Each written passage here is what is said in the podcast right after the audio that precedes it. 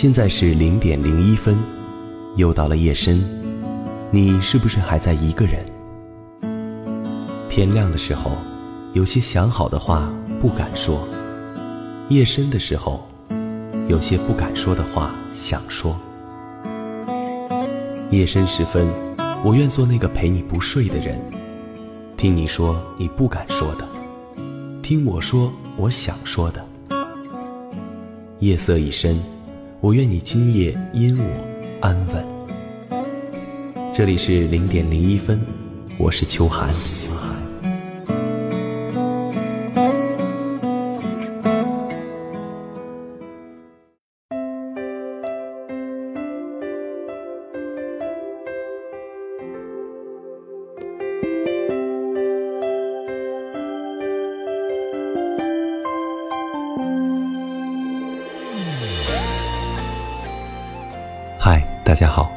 现在依然是零点零一分，依然是秋寒在这里陪着你。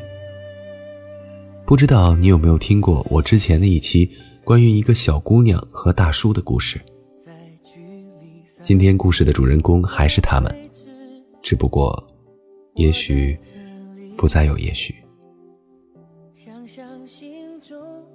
接完你的电话，我又在床上躺了一会儿，从这个角度望向窗外。是有些灰白的天，空荡荡的。我抬起手来，比划成一个取景相框的样子到面前。我看到了三年前你把滚烫的热水打在我胳膊上留下的伤疤。虽然不是很大，但是每次看到的时候，我都会想起你。就好像某些情绪，在过了许久之后，才感觉到它细微。有锋利的疼痛。我看不见你的思念你和我之间隔着一条界线，不曾有改变。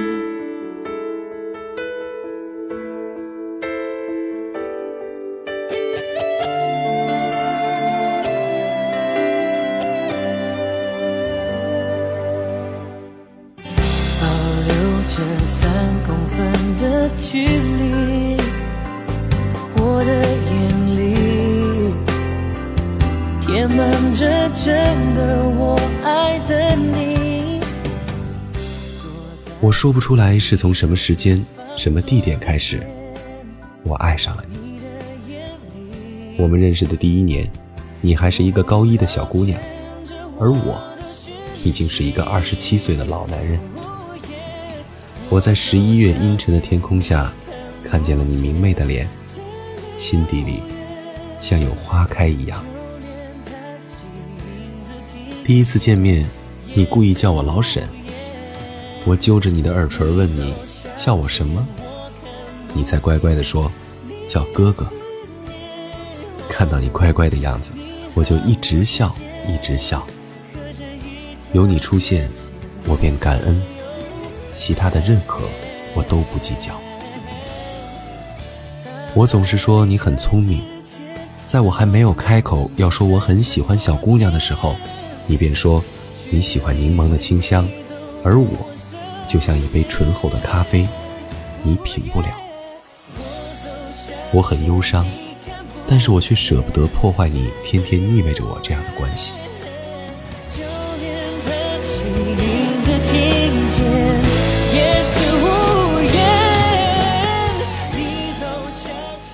我们认识的第二年，你问我圣诞节要怎么安排，是否家人有约？我高兴地说有啊，你便匆匆地挂了电话。等到圣诞节，我从北京飞到了山西，你朋友告诉我，你买了平安果，去见了还没有见过面的网友。我生气地给你打了一晚上的电话，在你学校门口等到了十点，你高高兴兴地回来，问我怎么来了，不是家人有约吗？你撒娇的拽着我的胳膊，我的脾气一下子就没了。那天晚上，你说：“为什么不和你在一起？”我手足无措，不知道如何对下文作答。可你竟然丢下这句话就开始生闷气，留我独自对着生气的你。那时候我已经二十八岁了，家里人已经催我结婚，可是我还是不顾一切的跟你这一个刚刚成年的小姑娘说了：“和我在一起吧。”你所有的言语举止都是那么的不经意，可对于我来说，却能左右我的心跳和呼吸。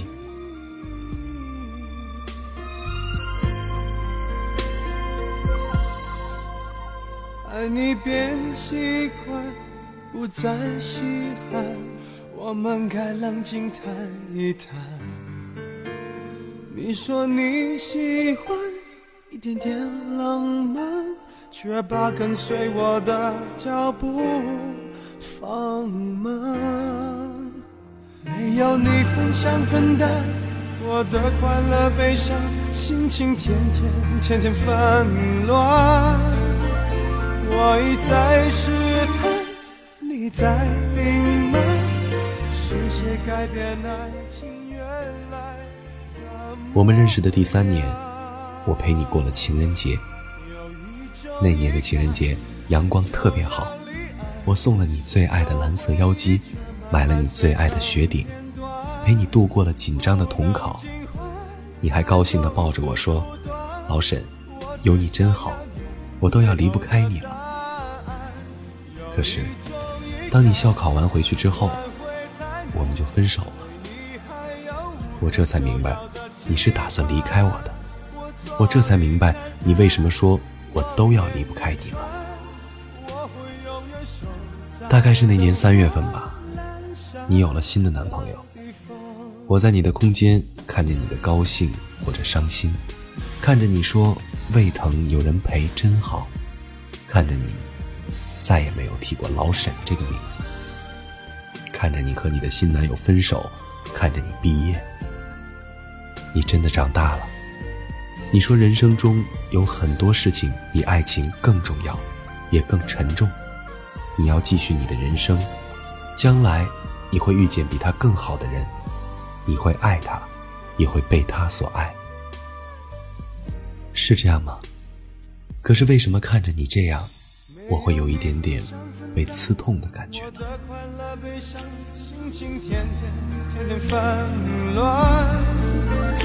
我一再试探，你在隐瞒，是谁改变爱情原来的模样？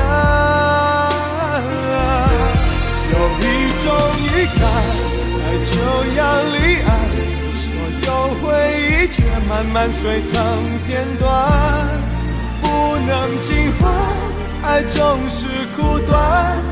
我只想要你最后的答案。有一种预感，想挽回贪婪，对你还有无可救药的期盼。我坐立难安，望眼欲穿，我会永远。炎热的八月。你收到了录取通知书，他对得起你这些年来的不努力。你就要告别那个城市，去到另一个城市的时候，我突然有种强烈的心情，我想见见你，我生命里第一个爱着的人，第一个爱而不得的人。我一个人跑去长治，在你家楼下等你，我们一起去了肯德基。你总是没安全感到连一杯饮料都不敢尝试其他的。我们尴尬地坐着。我说来出差，顺便来看你。你随即就笑了。老沈，我认识你三年多了，我还不知道你是不是顺便来看我的吗？哼，小姑娘，你真是对得起我夸你的聪明。我就那样直直地看着你。你说再看我，我拿汉堡扔你。这句话还没说完，你就已经拿起汉堡，做出扔我的姿势。你的脾气还是一如既往的差，忽冷忽热的。临走的时候，你抱着我，问我：“老沈，你过得好吗？”我说：“好，就是有点想你。”然后你笑了笑，头也不回的就走了，潇洒的让我觉得我认识了三年的小姑娘。和我刚刚抱着的，是一个人吗？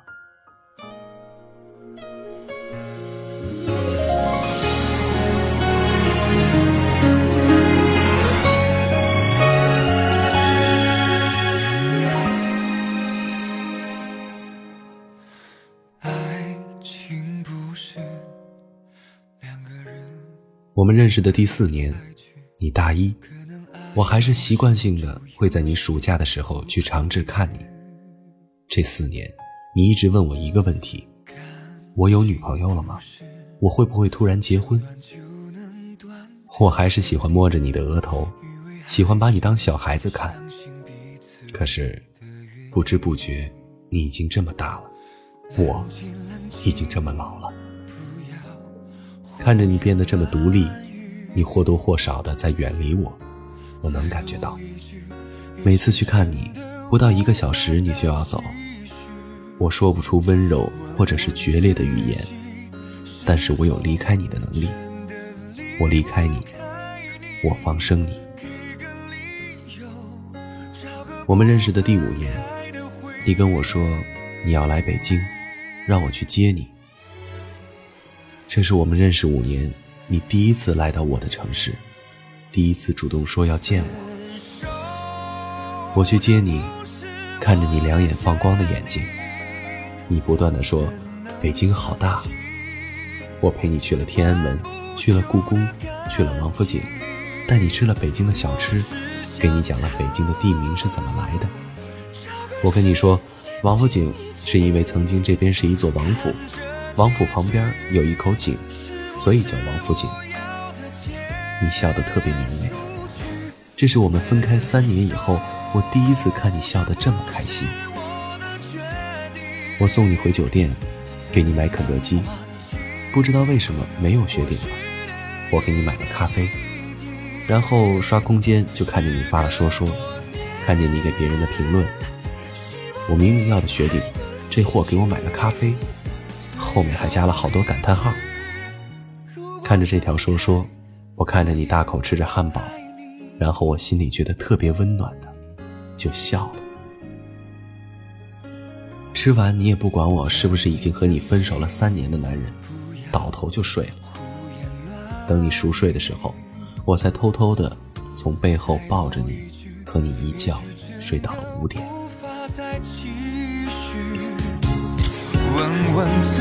己，是否真的离不开你？醒了之后，你迷糊着眼睛问我：“老沈，你是不是还喜欢我呀？你怎么这么执着呀？”我看着你不说话，然后起床把你送到地铁站。我还想见你，可是我知道以后。可能没机会再去找你了。第二天晚上，我在酒店下面等你，我从两点等到三点，我带你开车在北京这个硕大的城市嘚瑟。一个小时以后，你又问了我熟悉的问题，我的答案再也不是以前的答案。我说我有女朋友了，爸妈给相亲的。一个星期见一次，房子装修好了就要结婚了。我看着你用手偷偷的抹掉眼泪，你用不怎么哽咽的声音说：“好，特别棒。”你说你要走了，你又用特别小声的声音说：“我真的要走了。”我一把抱过你，用手捏着你的耳垂，我摸到了那个还没长住的耳洞。我只是希望我的小姑娘以后不要再说脏话，要找个能包容你的男朋友。你的脾气忽冷忽热的，不懂得包容你的人，以后会跟你分手的。你在我的脸颊上咬了一口，说了一个“好”字，开了车门，像我们分手后第一次见面一样，潇洒的走回了酒店，头也不回。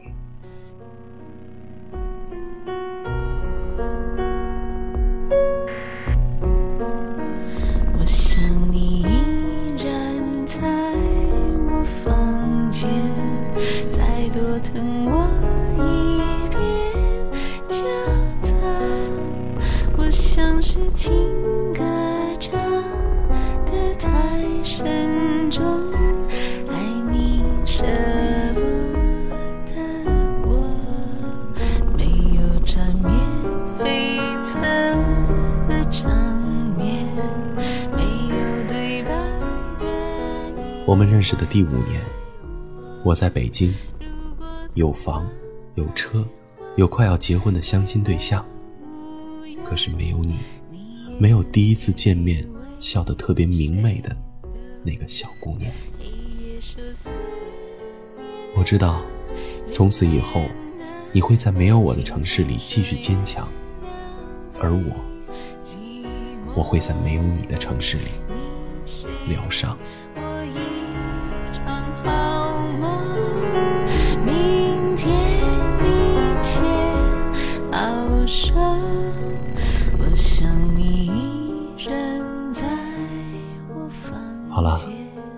小姑娘和大叔的故事到这里就结束了。